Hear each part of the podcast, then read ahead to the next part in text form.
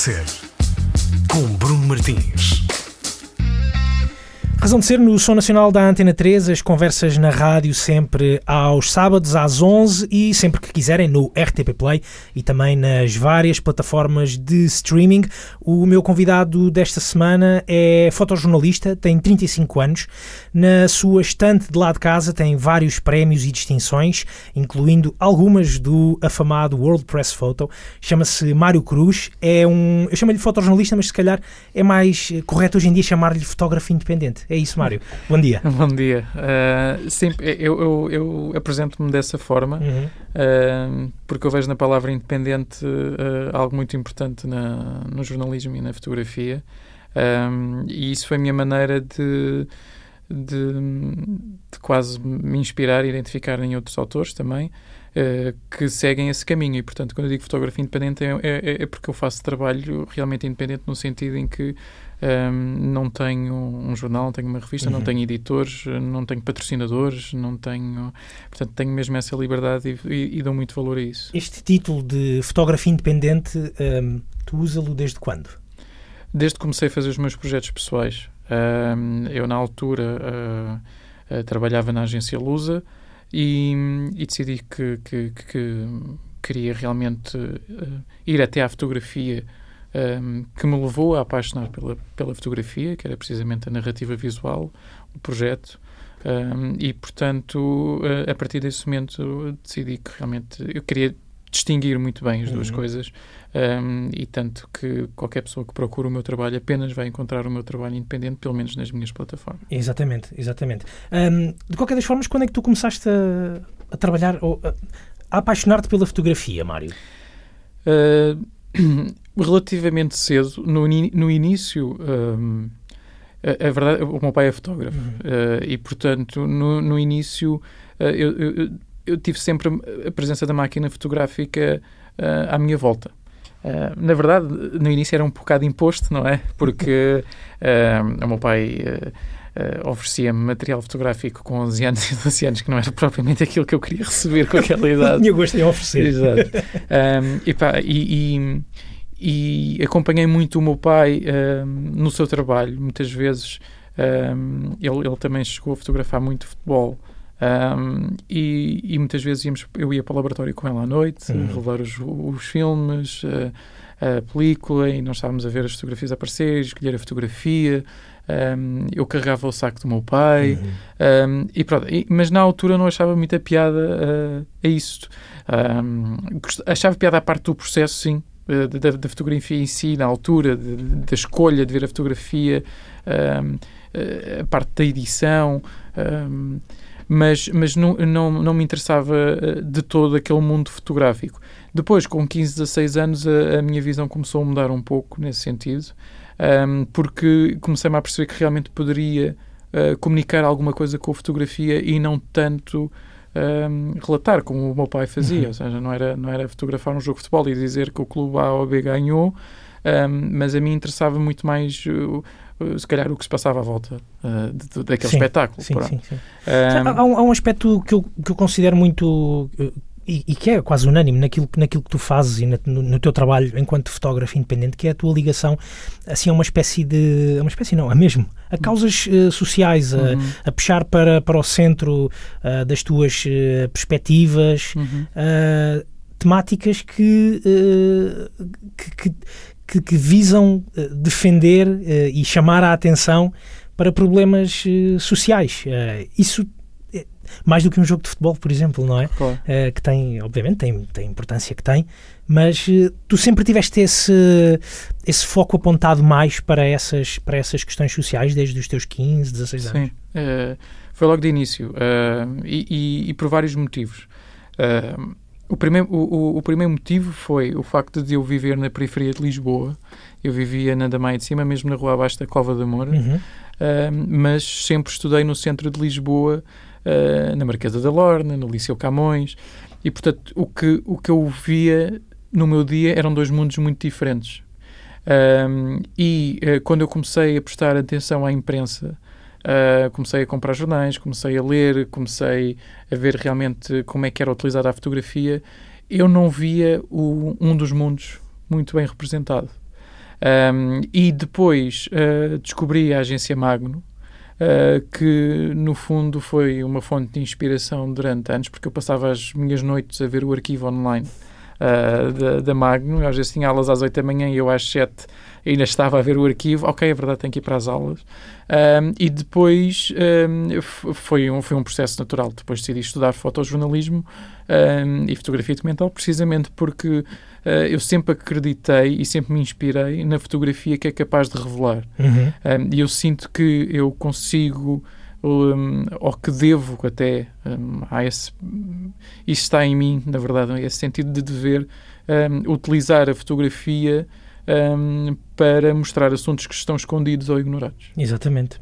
Tu uh, moravas, moravas na, na, na Damaia, na periferia Sim. de Lisboa, a poucos quilómetros de, de, de, da capital. Sim mas passavas também muito, estudavas em, estudavas em Lisboa e eram realmente duas, eh, ou são ainda, uhum. infelizmente, espero que cada vez menos, uh, dois, duas formas de, de, viver muito, muito diferentes. Mas passavas também muito tempo na Damaia, ou seja, eras daqueles miúdos que brincava na rua também, ou seja, vias uh, as, uh, as questões, vias o, o, vivias o bairro do chão ou eras daqueles que ficava à janela e que conseguia só ver pela janela o que é que se passava à tua volta? Não, eu, eu, eu, eu brincava na uhum. rua, ou seja, eu tinha os meus amigos de, da Damaia uh, e tinha os meus amigos da escola. Sim. Um, sempre tive esses dois mundos. Uh, uh, e, por exemplo, eu, é, é, é, foi, foi uma, uma experiência realmente diferente nesse sentido, porque é estudar no bairro Azul. Uhum.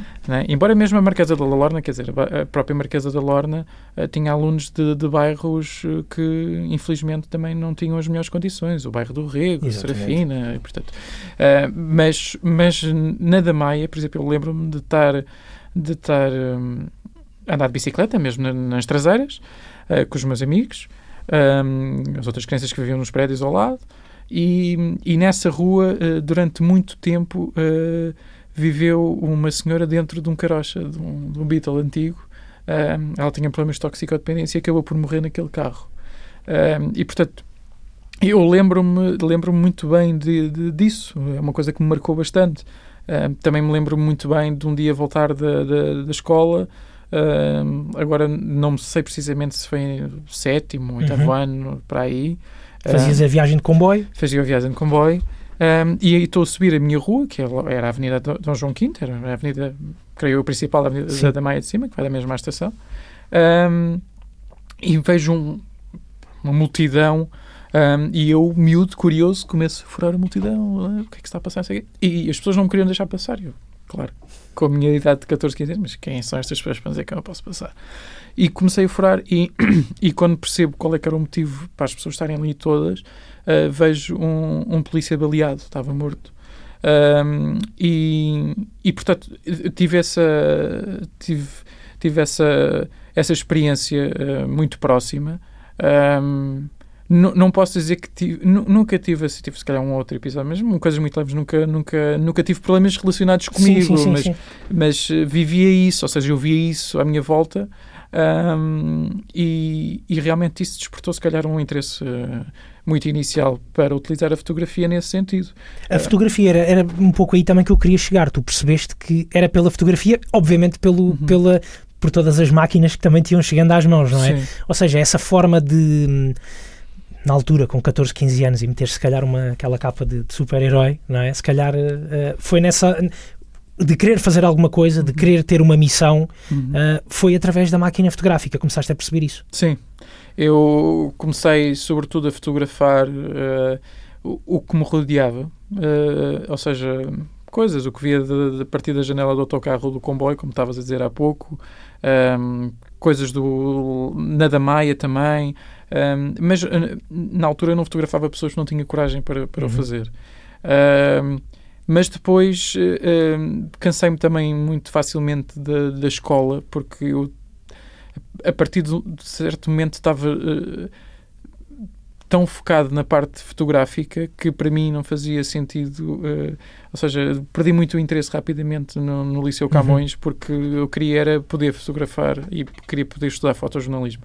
Assim que tive idade para isso, fui logo estudar fotojornalismo. Com a aprovação do pai, certamente. Com a aprovação do pai, mas também com a surpresa do pai. Porque okay. há uma coisa curiosa, é que eu, a parte fotográfica, é, apesar de lá estar, de estar sempre presente na minha vida desde muito miúdo, eu quando tive um interesse genuíno na fotografia, eu escondi isso das pessoas. E não me perguntes porquê. Ou seja, porquê? Na verdade é fácil perceber agora porquê, mas eu na altura não estava a perceber. Porque eu, eu, eu sinto que eu dizer isso, mesmo quando eu disse isso ao meu pai, na altura, uh, que queria estudar fotojornalismo, eu disse, olha, com fotojornalismo as coisas são difíceis. Estamos a falar de coisas de há mais de 20 anos. Sim, sim, há 20 sim, anos. Sim. Um, um, pouco menos. Uh, e, portanto, um, mas claro que me apoiou, e até foi comigo, na altura, a ver as, as diferentes escolas. Um, e, e, a, minha mãe, como é óbvio, apoia-me em tudo e, portanto, também, também tive esse apoio. Mas no início, até mesmo dos meus próprios amigos. Ou seja, eles às vezes iam a máquina fotográfica uhum. na mochila. Mas não havia muito essas questões. Eu não foto... Uh, ou seja, eu, eu, eu. Tu não os fotografavas a eles? Não, não. É, é pá, nas férias talvez. Mas era uma coisa muito. Ou seja, eu, a fotografia era uma coisa muito pessoal, muito íntima. Uh, eu, eu sentia que estava a descobrir alguma coisa. Uh, e, e, esse, e esse, essa descoberta eu queria que fosse minha. Um, porque eu, eu senti desde cedo que a fotografia era realmente uma coisa poderosa. Havia uma espécie de timidez na forma como tu fotografavas? Uh, Quase um fotografar às escondidas? Sim, eu, eu, eu, eu, eu, sou uma pessoa tímida, no sentido em que. Uh, sou de certa forma um bocado fechado em algumas coisas, quem, mas, mas, mas eu acho que o facto de no início eu não fotografar as pessoas um, e, e, esconder um bocado esse processo de descoberta era, era, era precisamente porque um, eu não, ainda não estava confiante para o fazer, ou seja, eu, eu queria mesmo, uh, porque já andava a ver muito trabalho da Magno, já andava e, e, e percebia realmente que tinha um, muita estrada para uhum. andar. Uhum. E, portanto, eu, eu, eu, eu, quando quisesse mostrar alguma coisa, queria mostrar alguma coisa com a qual eu me identificasse plenamente. E, portanto, uh, eu não o fiz uh, até decidir que queria mesmo estudar fotojornalismo. E aí entra uh, Mário, uh, estamos à conversa com, com Mário Cruz, hoje aqui na, na Mário Cruz, hoje aqui na, na Razão de Ser. aí não entra também um, um bocadinho uma ideia de vou, ter, vou ter que perder alguma timidez uhum. para poder alcançar mais, ou por outro lado, esse teu lado tímido que tu ainda tens hoje acaba por ser benéfico em alguns dos trabalhos que tu fazes, Mário? Uh, bem, uh... porque às vezes um, um, se, se fosses uma pessoa muito mais expansiva e de chegar e dar uma palmada logo nas costas uhum. e então o que é que se passa aqui e tal, não sei, um bocadinho. Uh, poderia, poderia, às vezes pode os assuntos que tu tratas, que muitas vezes tu tratas, às vezes existem, exigem, exigem, peço desculpa, essa, esse, esse, esse entrar devagarinho na vida das pessoas, não é? É, é, é eu, eu, sou uma pessoa muito diferente quando estou a fotografar. Ok. Uh, uh, eu acho que me consigo adaptar muito bem um, ao, ao, tema em si, ou seja, não só fotograficamente, porque isso eu, isso eu procuro, não sei se faço bem ou não, quero acreditar que sim, uh, mas quando eu digo que me adapto bem, é, tem muito a ver, lá está, com a minha educação, um, com as minhas experiências de vida um, e, portanto, eu sinto-me muito confortável em sítios desconfortáveis um, e gosto que a fotografia seja algo com tempo. Hum. Uh, e, portanto, a, a, timidez que eu tinha mais de início e que acho que não tenho tanto agora uh, foi, foi boa nesse sentido. Foi boa porque a parte fotográfica não era uma coisa imediata. Ou seja, eu falava, e ainda hoje faço muito isso, eu falo muito com as pessoas, eu escrevo muito o que as pessoas me dizem e o que as pessoas me contam, e a parte fotográfica vem só depois disso. E, portanto, eu, eu para mim é muito importante conhecer aquilo que estou a fotografar. Um, no meu trabalho uh, faço, faço muita investigação, porque é essencial para ter acesso àquilo que quero documentar, e, portanto, a parte fotográfica é a parte que leva menos tempo. Eu passo muito tempo a preparar os projetos, depois passo o tempo que acho que, que, consigo e que tinha possibilidades de passar a fotografar e depois passo muito tempo a comunicar porque não quero que a fotografia seja algo efêmero, como muitas vezes é. Um, e, portanto, para mim é muito importante a questão do tempo na fotografia. Um, agora, se calhar, não, já, não, não. já fugi um bocado não, não, não, da, toda a questão, mas a, a, par, a parte de, de, da minha maneira de ser uh, acho que me ajudou uh, na parte fotográfica e que hoje ainda me ajuda porque eu, eu sinto-me à vontade em qualquer tipo de ambiente. O, o, esse lado de, da investigação, da, da, da escrita, da, da, conversa, da preparação do, do, dos trabalhos, um, foi algo que tu te apercebeste com o tempo que passaste a ser eh, com 17 anos, a ser uh, fotojornalista, a trabalhar com jornalistas, ou, foi, ou é algo que também percebeste sempre que tinha de ser, eh, de ser assim, que o trabalho do, que o teu trabalho de fotógrafo, Mário Cruz, não era só uh, levar a, a, máquina e apontar e, e disparar? Uh, isso, isso, eu percebi logo quando comecei a estudar, até antes de estudar, eu percebi porque já, já lia muita coisa uhum. sobre fotografia documental e fotojornalismo, então eu percebia que as coisas só poderiam ser feitas com tempo. Um, a verdade é que uh, só mais tarde é que me apercebi realmente de da diferença de, de trabalhos, uh, ou seja, uh, se eu tivesse uma estrutura por trás, se eu trabalhasse na Magno, é? uhum. com, quer dizer, tinha uma equipa que me ajudaria de certeza absoluta a fazer toda essa investigação e criar essa rede de contactos e que me iria permitir chegar aos sítios que precisava de chegar. Um, como um, isto não, não tem essa estrutura, né? um, uh, tem que ser tudo uh, da minha parte. E, portanto, isso sim, isso uh, comecei a perceber a partir do primeiro projeto.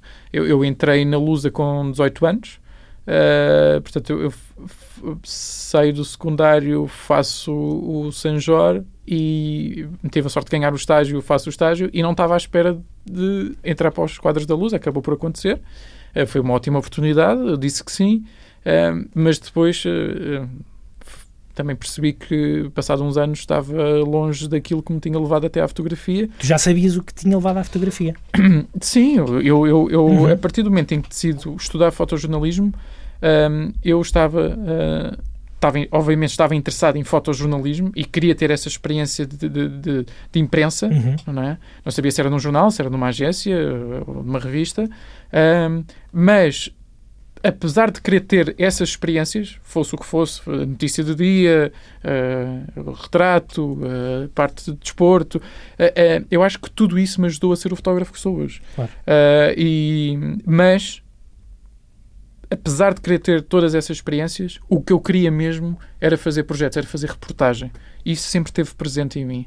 Um, e pronto, e depois, quando decidi fazer os meus projetos pessoais, achei que não deveria estar condicionado um, pelo estado do jornalismo atual um, e, portanto, uh, seria eu, uh, de forma independente, Exatamente. uh, a fazer a fotografia em que eu acredito, que é a fotografia com tempo e pensamento. É uma narrativa que és tu que estás a montar. Sempre. Sempre, sim, exatamente. Sempre. E, portanto, tudo depende de mim e, portanto, também existe alguma pressão nesse sentido, obviamente, mas sou eu que a coloco um, não existem, não podem existir desculpas, mas também sou eu que coloco e, portanto, eu tenho que saber viver bem com isso.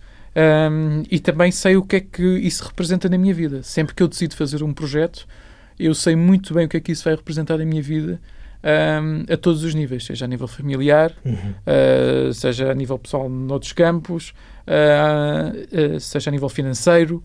Uh, seja, seja a todos os níveis, porque tem realmente um grande impacto na minha vida. Eu usei este termo narrativa precisamente para, para puxar para a conversa o teu novo, o teu novo projeto, uh, esse, um, esse espaço, uh, o, o, tenho aqui apontado o Centro Narrativo, é um espaço que tem como missão a partilha e valorização da fotografia como forma de expressão e de comunicação. Um, nós já vamos falar um bocadinho mais uh, sobre, sobre, sobre, esta, sobre esta tua narrativa, esta tua nova narrativa, Mário. gostava de te desafiar também para escutarmos um bocadinho de música, ficarmos a conhecer os teus uh, outros gostos. Uh, o que é que te apetece ouvir hoje aqui neste, uh, neste sábado de manhã na Razão de Ser, Mário Cruz? Olha, eu ultimamente tenho. É sempre difícil escolher assim, né? Parece, parece que estamos a dizer que. Hum, pá, isto é o que eu mais gosto, ou que não gosto, ou, ou, ou que ando a ouvir mais, mas é verdade, eu vou, se calhar vou, vou, vou escolher o que tenho ouvido mais. Muito bem. Uh, e tenho ouvido The Smile. The Smile. The Smile. Muito bem. Nova banda de, de dois Radiohead, é? Exatamente. Uh, e tenho ouvido uma música, que é Skirting on, uh, Skirting on the Surface. E é o que eu tenho ouvido ultimamente. Tenho ouvido esse álbum. Uh, o Light for attra Attracting Attention, que por acaso até tem um título curioso. Conta. Não tinha pensado Ainda nisso. não tinhas dito. não tinha pensado nisso desta forma. Uh, realmente é curioso o título, mas é o que eu tenho ouvido agora. Muito bem, vamos então ficar com os da Smile. É a primeira escolha do nosso convidado de hoje, aqui na Razão de Ser, o Mário Cruz. Razão de Ser. Estamos de volta à conversa com o fotógrafo Mário Cruz. Agora, para ficarmos a conhecer um bocadinho melhor, Mário, uh, este teu novo uh, projeto, um projeto que montaste uh, em abril deste, deste ano, pelo, pelo, que me, pelo que me estavas a explicar uh, há pouco, um, o projeto chamado Narrativa, um espaço que tem como missão a partilha e valorização da fotografia como forma de expressão e de comunicação. Isto é uma, uma descrição uh, muito pomposa para aquilo que, na verdade, tu queres que seja, não é, Mário? Sim. a narrativa começou por ser uma masterclass. ou seja, eu há, há, há sensivelmente 5 anos, 4, 5 anos, uh, achei que uh, deveria partilhar uh, o que fui aprendendo ao longo destes últimos 16 anos. eu recorrentemente não encontrei em Portugal aquilo que procurava. fosse através da literacia visual, ou seja, tive imensa dificuldade em encontrar um, livros de fotografia que, que, gostava de ver. Uhum. Um, também não encontrei, uh, se calhar não procurei no sítio certo, mas uh, também não encontrei muitas vezes o apoio que precisava um, para os meus projetos, um, para ter opiniões, para ver uh, outras visões. e a verdade é que tive que viajar muito. fui, fui Fui aos Estados Unidos, fui a, a Perpignan, fui a Birmingham, fui a montes de, outro, de outros locais a ter reuniões com editores, com curadores um, e, e depois percebi, uh, já depois de ter feito três projetos pessoais, que, que poderia dar esse contributo. Então decidi criar a Masterclass Narrativa, que no fundo era uh, criar um grupo de trabalho todos os anos um, e trabalhar com seis. Uh, uh, seis pessoas que também têm interesse em fotografia e têm, sobretudo, interesse em utilizar a fotografia, lá está, como, como uma forma de comunicação e de expressão. Uhum. Um, e cada uma delas desenvolve o seu projeto um, e eu, no fundo, sou um, um, um ponto de referência um, em que, que as vai ajudando a, a, desenvolver os seus primeiros projetos fotográficos. E isto correu muito melhor do que esperava, porque no final das primeiras três edições eh, já tínhamos mais de 10 prémios. Uh, e portanto foi assim uma. Uh, pronto, foi ainda bem, embora os prémios não, na verdade, não, não signifiquem assim tanto, mas também acho que é um sinal de que alguma coisa está a correr bem. Uma luz para chamar a atenção, não é? A light for catching attention. Exatamente. e, epá, e depois da pandemia, um, a pandemia para mim serviu, serviu para várias coisas, sobretudo para fazer um, um um ponto de situação da minha vida. Uh, eu senti que a, a, narrativa poderia dar um passo em frente. Uh, e quando, quando pensei nisso, uh, foi automático. Ou seja, eu inspirei-me sobretudo num Bronx Documentary Center, que é um centro de fotografia no Bronx, um, precisamente com, com, o mesmo espírito, a outra escala, obviamente. E, e, para mim era muito. Uh, muito certo que eu, a narrativa tinha que ser aquilo que não existia em Portugal. Um, e, portanto, a narrativa é um ateliê aberto a todos, é uma biblioteca de acesso gratuito com mais de 100 obras de autores nacionais e internacionais, muito mais de 100 obras agora. Um, é um, um espaço uh, expositivo Uh, sobretudo para fotógrafos emergentes, uhum. uh, mas também uh, para nomes reconhecidos, porque é importante também mostrar trabalho que nos possa inspirar e, que, que, e que nos faça também pensar realmente para onde é que podemos ir. Um, e mais do que isso, é um local onde uh, se valoriza a fotografia e, portanto, nós temos apresentações de livros, nós temos formações gratuitas, um, nós temos conversas, nós temos debates, já tivemos o ciclo narrativa, foram três dias, em que um espaço que um, eu nunca pensei ver com mais de 50 pessoas, chegou a ter 200 e muitas pessoas. Um, São sinais, não é? São sinais são... de que, que, a fotografia que tu, da forma como tu uh, a idealizas e a praticas e a, e a consegues uh, praticar, que tem. Uh, público, não é? E não estou a querer dizer público. Tem, tem pessoas que se interessam e, que, e, e, tem pessoas que, que a querem seguir e, e inspirar-se também na forma como tu, como tu a fazes, não é? Sem dúvida. Eu, eu, eu sinto que o, o espaço narrativa uh, está a ter o sucesso que está a ter um, ehm, precisamente por isso. Não só porque eu sinto e, e acredito que a nossa programação é realmente boa, uh, mas uh, é porque realmente não existia um espaço como este. Mário, e quem é que, quem é que digamos assim, frequenta a, a narrativa? São, eh, vou, vou pôr as coisas de uma forma muito simplista, são fotógrafos ou são apaixonados por fotografia? É um misto. Nós, nós uh, temos recebido muitos eh, estudantes de fotografia, temos recebido pessoas que fotografaram toda a sua vida uh, de forma amadora e que vão para a narrativa ver livros de fotografia.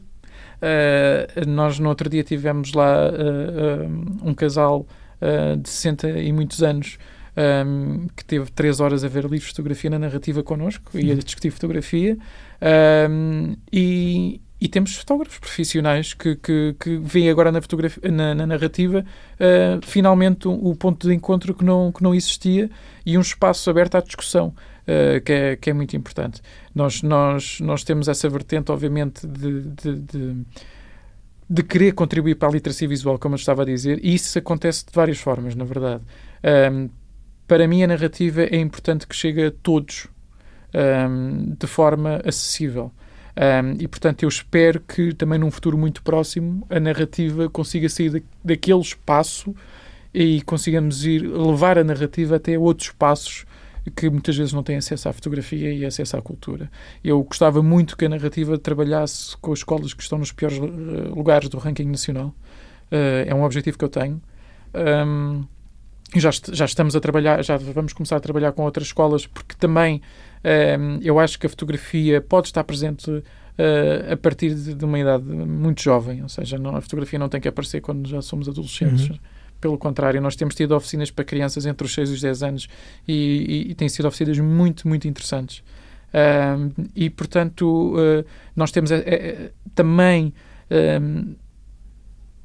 era para mim muito importante, em termos sociais, lá está também pela natureza do meu trabalho, que a narrativa consiga chegar aí.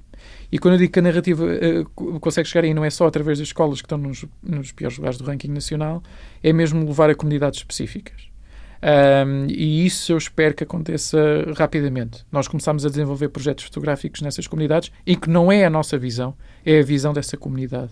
E, portanto, não somos nós que vamos fotografar, uhum. nós vamos é dotar essa comunidade de ferramentas para que possam comunicar aquilo que está à, sua volta, aquilo que, que, que, muitas vezes as faz sofrer, infelizmente, que as faz triste, que, que, que as faz não acreditar que, que, que são ouvidas, que são vistas, e a fotografia tem, tem esse poder e, portanto, nós vamos querer dotar, dotar essas pessoas da capacidade de comunicar através da fotografia. É, é um bocadinho impressionante a forma como estamos, estamos a ter esta conversa e por essa mesma cadeira, há um par de semanas, passou uma outra, uma outra pessoa com quem conversei aqui para a razão de ser, chamada António Brito Guterres.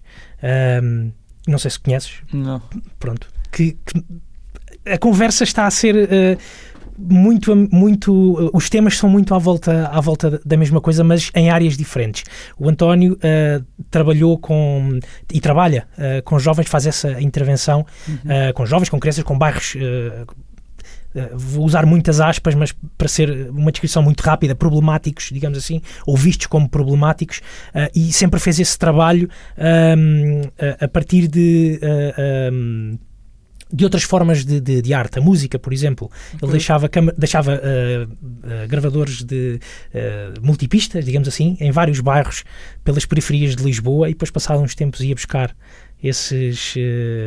O, a ver o resultado uhum. daquilo que as pessoas tinham feito.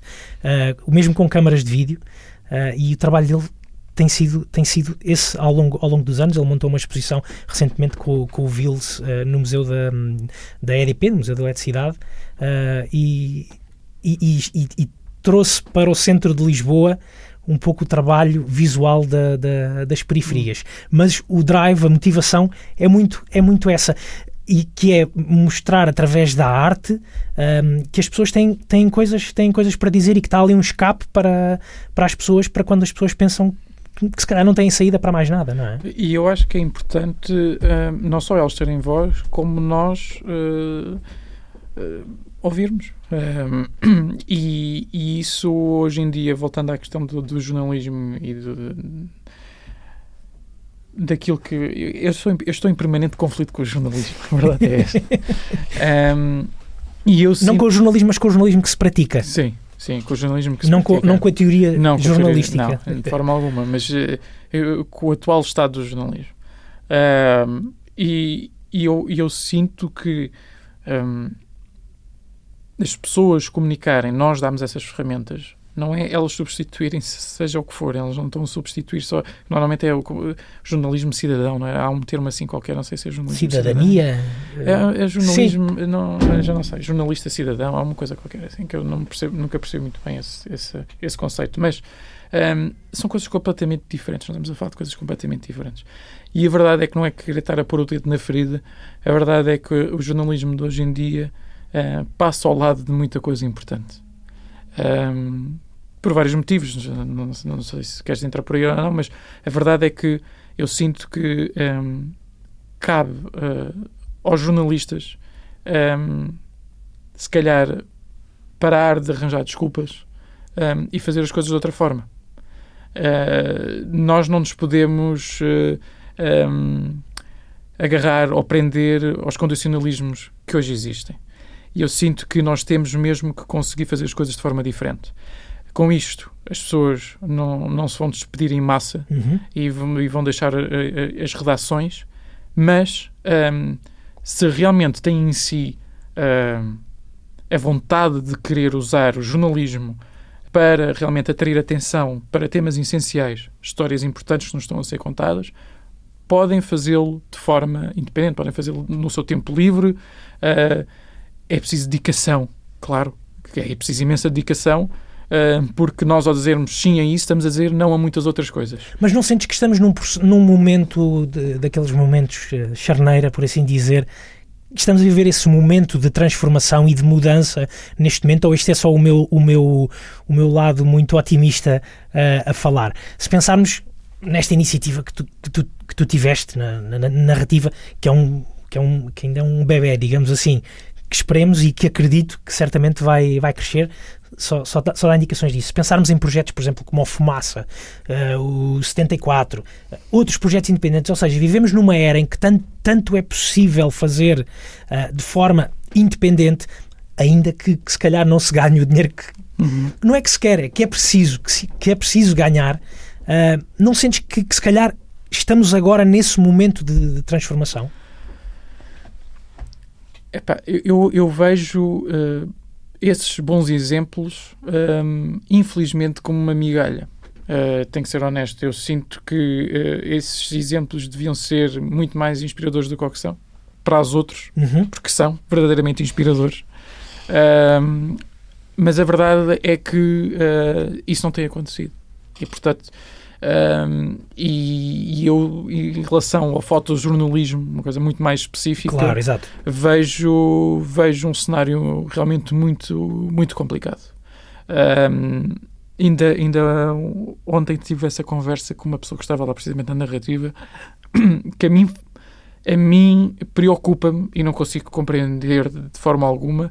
Um, primeiro, nós temos imensas escolas. Uh, que, que, que, que dão fotojornalismo, que dão formação na área do fotojornalismo. E, portanto, todos os anos saem uh, lá, uma fornada de, de novos uh, potenciais uh, fotojornalistas. E estamos a falar, se calhar, de 60, 70 jovens, não sei. e eu, de uma forma muito fria, não consigo ver o que é que aquelas pessoas vão fazer eu tenho eu não gosto da palavra colega no jornalismo, mas tenho muitos colegas meus uh, muito competentes, com muitas provas dadas e que não têm trabalho. Não têm hipótese de ter trabalho. E que abandonam o jornalismo. Uh, e uh, a mim faz-me muita confusão uh, perceber que ainda existe uma certa ilusão em relação ao fotojornalismo, pelo menos em Portugal. A narrativa também nessa parte tem um papel que para mim é importante. Eu, quando digo que a narrativa é importante, é, é, é sobretudo importante em que apresenta soluções. Nós temos uh, na narrativa muita inspiração, nós temos muitos exemplos de autores, tanto nacionais como internacionais, que conseguem fazer o que muitos de nós querem fazer, uh, queremos fazer. Um, e, e, portanto, eu acho que a narrativa é realmente uma plataforma que pode ajudar, pelo menos na parte de, da fotografia, do fotojornalismo, da fotografia documental, porque a, a narrativa é, é uma fotografia, é, tem a fotografia de uma forma muito aberta, não é só fotojornalismo. Um, e, sobretudo na, na partilha. Uhum. Uh, eu tenho recebido muitos, muitos jovens, uh, muita, muita malta ligada à fotografia, que vai lá simplesmente para ter apoio. Porque não tem de outra forma. Sabes que eu há uns anos trabalhava com, quando, quando ainda trabalhava em jornais, trabalhava com, com um colega, trabalhava num jornal pequeno, uh, relativamente pequeno, tínhamos um colega fotógrafo uh, que tinha estagiado no público uhum. uh, e ele fazia os serviços, digamos assim, contratados por nós, pelo, pelo jornal, e depois ia, ia tratar das fotografias, ia editar as fotografias, digamos assim, e já não trabalhava no público, mas ainda ia trabalhar com a equipa do público. Precisamente para isso, para se inspirar, para conversar sobre fotografia, porque ali no sítio onde ele Sim. estava não tinha com quem falar sobre fotografia. Repara, as, as, eh, eu, eu, não tive, eu nunca tive a experiência de trabalhar num jornal. Uhum. Uh, sempre me dei muito bem com, com o público, com, com a equipa do público e, e ia lá algumas vezes. Mas eu próprio nunca tive a experiência de trabalhar num jornal. Já publiquei em muitos jornais, uhum. uh, mas lá está, são os projetos, não, não é o dia a dia do jornal. Uh, mas tive a experiência de agência. Um, e a verdade é que, olhando hoje em dia para as redações, deixaste, nos jornais pelo menos, deixaste quase de ter uh, a redação da fotografia, a editoria da fotografia, para teres o fotógrafo do jornal ou os dois fotógrafos do jornal. Certo. Ou seja, não, foi, foi uma desvalorização gigantesca. Uh, e às vezes as pessoas não se apercebem disso. Foi mesmo um golpe muito grande. Alguma vez te convidaram para ser editor de fotografia de um, de um jornal, de alguma publicação, Mário? Uh, não. Para ser, para ser editor, não. Uh, já me convidaram para trabalhar em jornais. Sim, sim, sim. Mas, mas editor, não. Fazer a direção uh, não, editorial, ou seja, dirigir a parte uhum. editorial fotográfica, uhum. a redação fotográfica de um, jornal. Nunca aconteceu. Era um projeto que vias com bons olhos? Depende. Eu não. Eu, para mim é importante fotografar. Uh, é, lá está, isto, isto, é, olha, isto, isto, é um bom tema. Porquê? Porque uh, isto, isto, mostra muita coisa que está, uh, que está errada. O, o editor, isto também depende de país para país, de, de, de agência, de jornal, etc. Um, mas há, há, editores, por exemplo, lá fora, que nunca fotografaram. Tudo bem com isso, não há qualquer tipo de problema. mas também existem muitos editores que fotografam. O que nós temos em Portugal é, são na verdade, na minha ótica, não são editores de nada. São pessoas que dizem: tu amanhã vais fotografar isto e tu vais fotografar aquilo, um, e as coisas são todas feitas de uma forma muito uh, robotizada, automática. Não existe uma conversa sobre o trabalho. Ninguém discute fotografia. Isso é impensável. Ninguém, ninguém discute trabalhos, ninguém prepara trabalhos fotojornalísticos. Um, e, portanto, para mim, ser editor, uh, um dia, uh, se isso acontecer, será sempre dessa forma. Será sempre eu fazer parte integrante da equipa, um, eu não ser um, um, mandante, não sou eu que aponto o dedo e digo vais fazer aquilo, vais fazer aquilo. O editor, para mim, não é, é tudo menos isso. Um, e, portanto, uh, se isso acontecesse um dia, eu gostaria de poder utilizar essa oportunidade um, para, para fazê-lo da forma em que eu acredito. Uhum. Que, que, o editor uh, trabalha em equipa, o editor pensa na fotografia, ouve uh, os fotojornalistas, houve a perspectiva deles. Uma, uma das coisas mais interessantes da fotografia é cada um de nós ver a, a, a fotografia à sua, à sua, maneira. Todos nós somos para a mesma sala, provavelmente vamos fotografar a sala toda de maneira diferente. E isso é muito interessante, O problema é que um, uh, eh, quando isso deixa de existir, e por isso o que é que acontecia antes? Nós vimos o público e a fotografia do público tem, tem algo muito próprio, tem uma identidade. A fotografia do Expresso era diferente, a fotografia do Diário Notícias era diferente. O que é que nós vemos agora? Nós vemos a generalidade dos trabalhos, a generalidade dos jornais, peço desculpa, à exceção ainda do público e do Expresso em alguns momentos, mas mesmo assim já começam uhum. a ficar reféns de muito disto, com as fotografias todas iguais, seja da Lusa, seja uh, de outras agências. Porque já não têm as equipas que tinham, não têm tempo para fazer os trabalhos muitas vezes que deveriam fazer. Um, e estão muito agarrados à parte da entrevista, à parte do, do lifestyle, né? que agora temos essa, sim, essa sim, coisa. Sim, um, e uh, na, na agência um, não, não existe sequer a valorização dessa parte, ou seja, de, de nós termos uma voz própria. É importante dizer que a fotografia, a partir do momento em que estamos a fotografar, nós estamos a dar o nosso ponto de vista. O enquadramento, a composição, aquilo que nós mostramos é uma tomada de decisão. É uma decisão que nós estamos a tomar e mostrar aquilo daquela forma. E, portanto, a partir do momento em que o que se espera é que todos tenham a mesma tomada de decisão, uh, está a ir contra os princípios uhum. da fotografia e contra os princípios do fotojornalismo. O fotojornalismo tem que ser isento, obviamente que sim. Mas a maneira como se constrói uma imagem depende de pessoa para pessoa, depende de autor para autor. Um, e, na verdade, é isso que nos capta a atenção. Por isso é que tu, se falares com, comigo, eu vou-te dizer três ou quatro, cinco autores que me inspiram. Se falas com outra pessoa, vão dizer três, quatro, cinco outros autores. Um, e eu acho que isso é fundamental na fotografia. E também, depois, é fundamental perceber uh, o que cada um, um, dos autores traz de melhor, traz de mais valia para uma redação. Há, há, há, há, fotógrafos que, que não gostam de interagir com as pessoas, uhum. uh, tanto. Há, fotógrafos que gostam mais de reportagem, há fotógrafos que gostam mais de desporto, há fotógrafos que gostam mais de outros temas, de cultura. De, e, portanto, uh, hoje em dia uh, é um bocado. Está está totalmente desvirtuado. Ou seja, nós temos. eu no mesmo dia. Isso, isso ao mesmo tempo é interessante, torna-nos muito versáteis, mas não nos dá tempo para nada. Uh, e isso uh, deveria mudar. Ou seja, nós não podemos.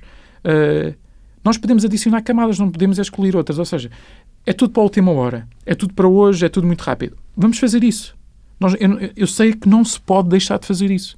Agora, também não se devia deixar de fazer trabalhos com outra profundidade. Claro Isso é que não pode acontecer. Também não se pode pedir a um jornalista que faça só as notícias de, de última hora, não é? Mas, jornalista, hum, portanto, um redator. Sim, mas a verdade é? é? que isso acontece. Pois, exato, é? exatamente. Essa é a realidade. Exatamente. Essa é Os a realidade. que hoje em dia também só, só, têm, só têm essa missão de, de, de ir uh, pescar as notícias de, de, e, e, e, o que é que conhecem?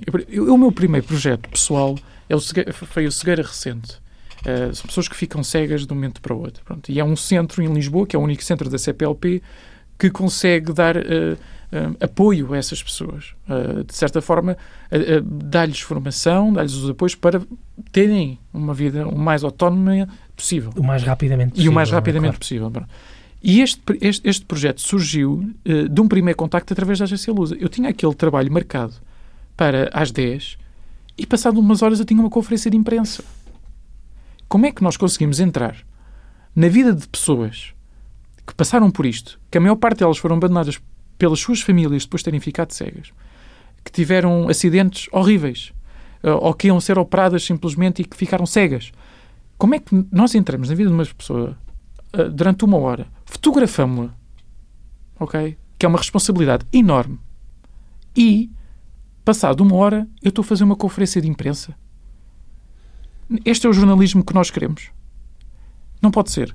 E, portanto, é, é, é, isto acontece na Lusa e acontece em todo o lado. Oh, Mário, mas aí, o, mas aí o, o, o a, questão está, está em quem? Está nos fotojornalistas? Está naqueles uh, eh, 60 jovens que se formam todos os anos em fotojornalismo? Ou está do lado das redações? Está no lado das redações. nestes condicionalismos claro, está no lado claro, das redações. O que, o que eu espero que as pessoas façam não é que eu seja o exemplo. Quando tu dizes as pessoas, são os fotógrafos. São os fotógrafos. Sejam os jovens, sejam os profissionais, certo. com o carteiro profissional a trabalhar nessas relações. O que eu quero é que, eh, o que eu gostaria de ver é que todas essas pessoas, todos esses autores, todos esses fotógrafos, quando tivessem este condicionalismo, dissessem, eu vou fazer isto tão bem feito.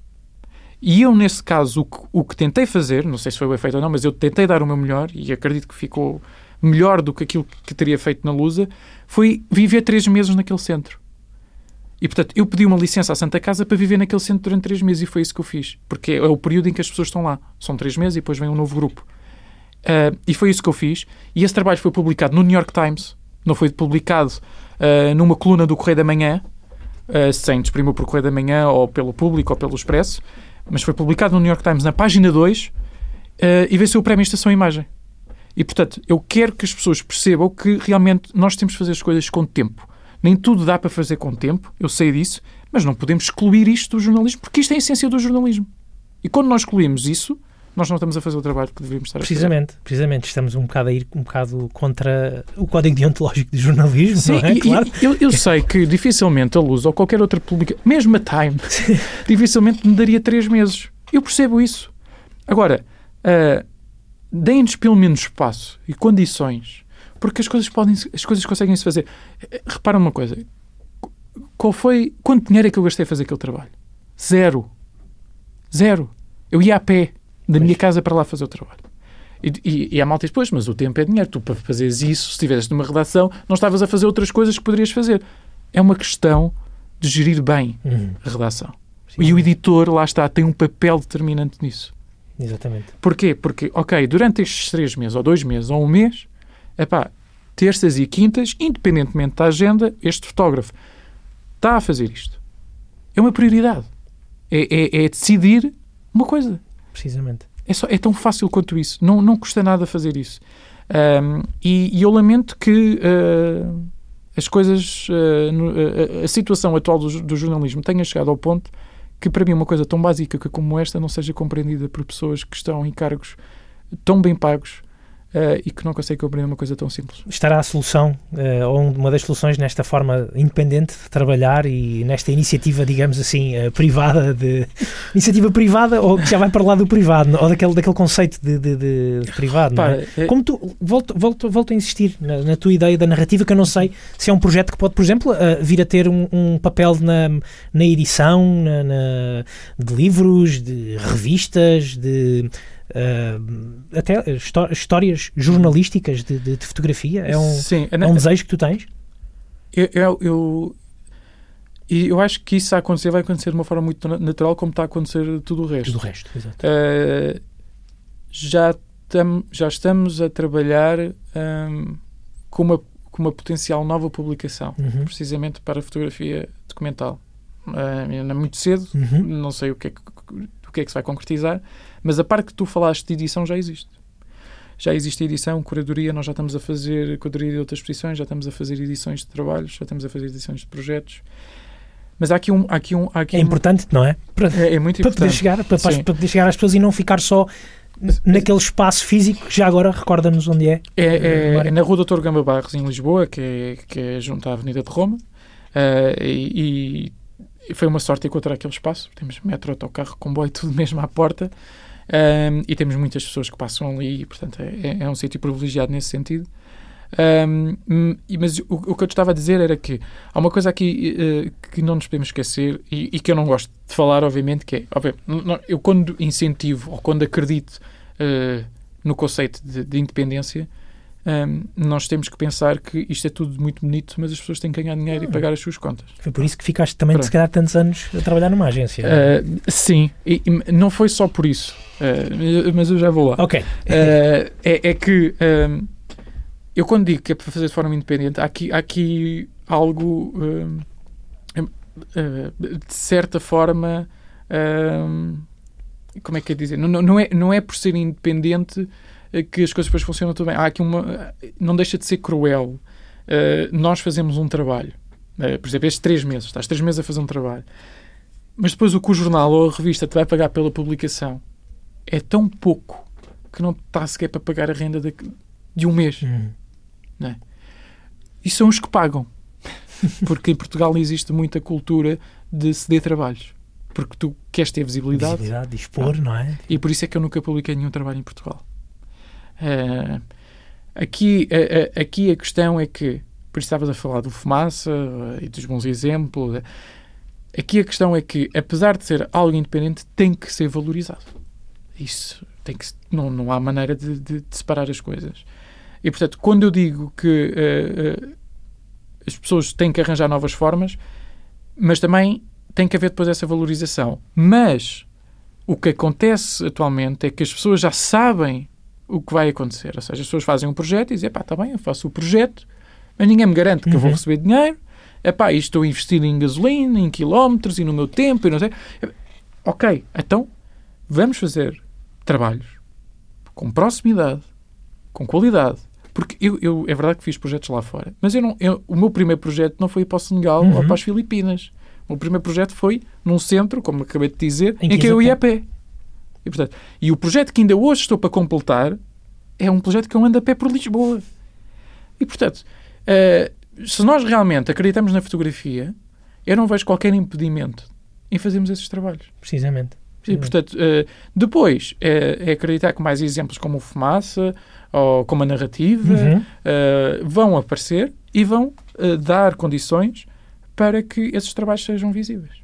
Precisamente, precisamente. Mário, no, meio, no meio um, desta iniciativa da narrativa, uh, que abriu ontem uma, uma nova exposição no espaço, tens uma outra exposição tua Uh, em Almada, que também convido os nossos ouvintes uh, a visitarem. Tanto está uh, em Almada até ao final do ano, se eu não estou em erro, Exato. e até ao próximo dia 20, nos Açores, em, em, em Ponta Delgada, que acaba por ser um bocadinho isto que tu, que tu estás a dizer, que não é preciso irmos para o outro lado do mundo, às vezes é, às vezes é, Uh, para ir encontrar uma boa narrativa, uma boa, uma boa história, mas tens uma exposição chamada Viver entre o que é deixado para trás.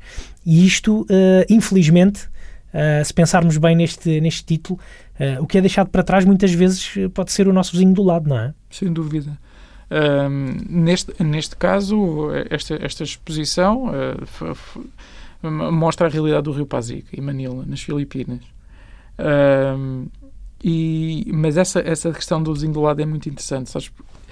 Eu estou a fazer um projeto, é, o único projeto que eu nunca consigo acabar é o projeto RUF, porque é o projeto que é em Lisboa. Portanto, eu acho que tenho realmente uh, mais facilidade em viajar e estar lá um mês e voltar. Porquê? Um, porque, por exemplo, eu vou para o Senegal, eu faço o trabalho e estou cá e não estou a ver o que está a passar no Senegal. Nas Filipinas, exatamente a mesma coisa. No RUF eu tenho muita dificuldade, porque eu saio de casa e vejo o RUF. E é realmente difícil. Queres-me explicar assim rapidamente o, o que é o RUF? O, o, RUF é um projeto que começou com a Troika cá, durante a crise de 2011. Uhum. Um, e eu comecei a fotografar uh, as pessoas que vivem em sítios abandonados, em Lisboa, que não entram nas estatísticas dos sem-abrigo porque não vivem na rua e que muitas vezes se escondem da sociedade dessa forma. Como a senhora do, do Carocha? Com quem... Como a senhora do Carocha, por exemplo. Mas uh, a verdade é que uh, o trabalho foi mudando. Eu fiz esse, esse, esse, trabalho na altura da troca porque estava chateado com o jornalismo outra vez. Porque a, eh, a imagem que passava, pelo menos lá fora, era que a crise séria era a grega e a portuguesa. Nós até estávamos bem, temos bom tempo, temos sempre boa comida, estamos sempre com um ar muito feliz.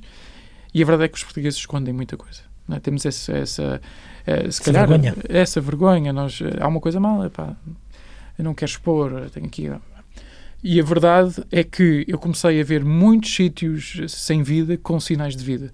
Fosse roupa estendida, fosse vidros partidos eh, e que nós percebíamos claramente que estava lá alguma coisa, fosse cadeados em portas eh, que estão arrombadas, fosse caminhos estrelhados por um mato denso. E, portanto, eu comecei a criar um mapa muito diferente do mapa turístico um, e comecei a encontrar realmente uh, histórias nesses locais uh, que uh, me entristecem verdadeiramente. E acabei por fotografar na minha própria rua. Três prédios ao lado. Portanto, essa questão que estavas a falar do vizinho é mesmo assim.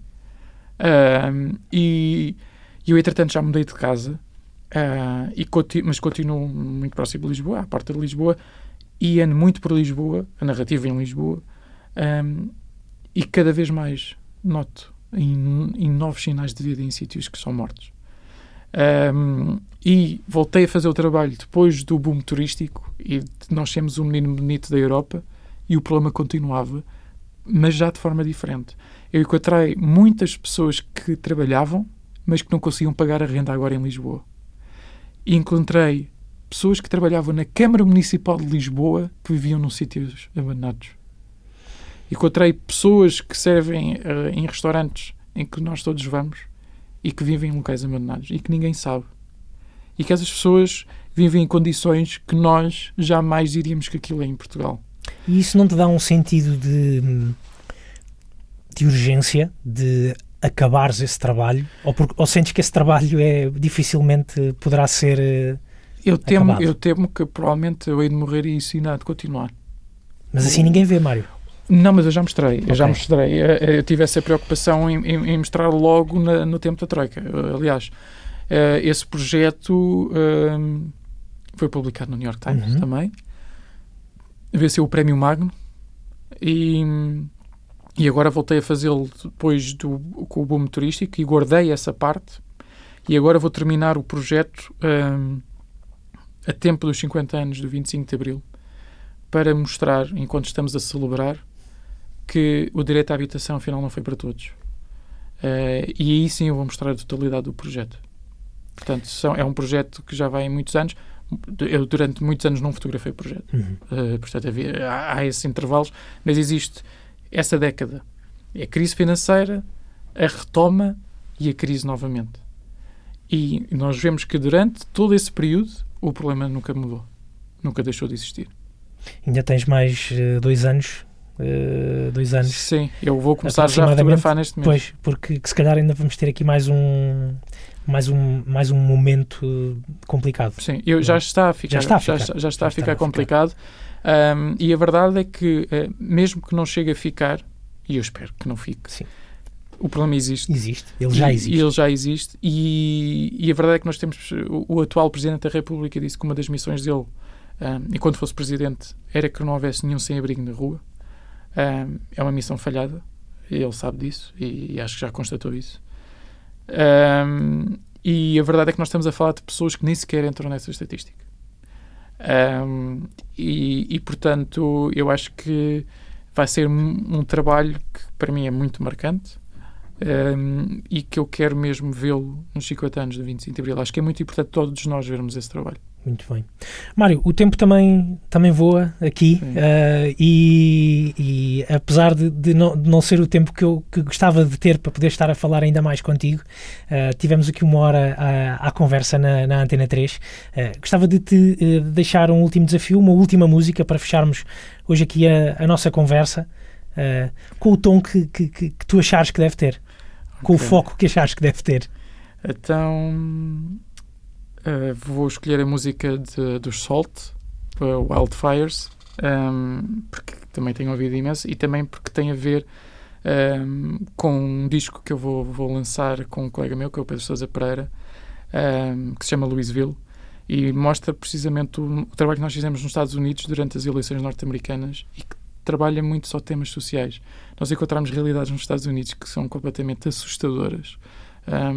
Em Orlando, motéis que foram completamente ocupados por todas as pessoas que foram despedidas pela Disney durante a pandemia e que foram ocupados por, por essas famílias ao mesmo tempo que foram ocupados por traficantes de droga e gangues. Uh, e o cenário era algo completamente arrepiante. Um, e nós tivemos a, a, a, sorte de poder acompanhar essa história, como muitas outras. Um, e, o, e, esta música surge precisamente do movimento Black Lives Matter. E, e, nós, enquanto estivemos lá, uh, presenciámos esse, essa luta. E, e o disco é muito isso: é essa luta que se está a passar nos Estados Unidos, que ainda hoje acontece. E, e que agora e, e que agora tivemos as eleições intercalares uhum. e vamos ver o que é que vai acontecer no futuro se o Trump volta ou não. Eu espero mesmo que não. Um, e, e, esta música é muito simbólica nesse sentido. Um, e foi uma música que me acompanhou nessa viagem. E agora que vamos fazer o lançamento de, um, do disco. Vai ser quando? Vai ser no dia 26, no uhum. Porto, às 10. e, e pronto, e esta música foi muito importante porque o, o, o meu contributo é, é, são as fotografias que, que, que acabei por, por conseguir nessa viagem do mês para os uhum. Estados Unidos, Alabama, Flórida, Pensilvânia, uh, Kentucky, uh, e, e, em cada estado nós vimos uma realidade diferente. Uh, mas depois percebemos que estava tudo interligado de uma forma até um pouco assustadora. Um, e, e, e, o, e, o, disco vai ter ilustração, vai ter fotografias e eu tive a oportunidade de trabalhar fotografia como nunca fiz, que é através de múltipla exposição no final e portanto é esta a música, porque tem, tem sido bem. a minha companhia na, nesse, nesse trabalho. Vamos ficar com estes Wildfires do, do Salt, é a última escolha do Mário Cruz, a quem eu agradeço muito a vinda hoje aqui uh, à Antena 3 para uma hora de conversa na Razão de Ser. Deixem-se ficar por aí, que a seguir vem o Pedro Costa a guiar-nos uh, nos trilhos do Coyote. Mário, um grande abraço, um bom fim de semana. Obrigado.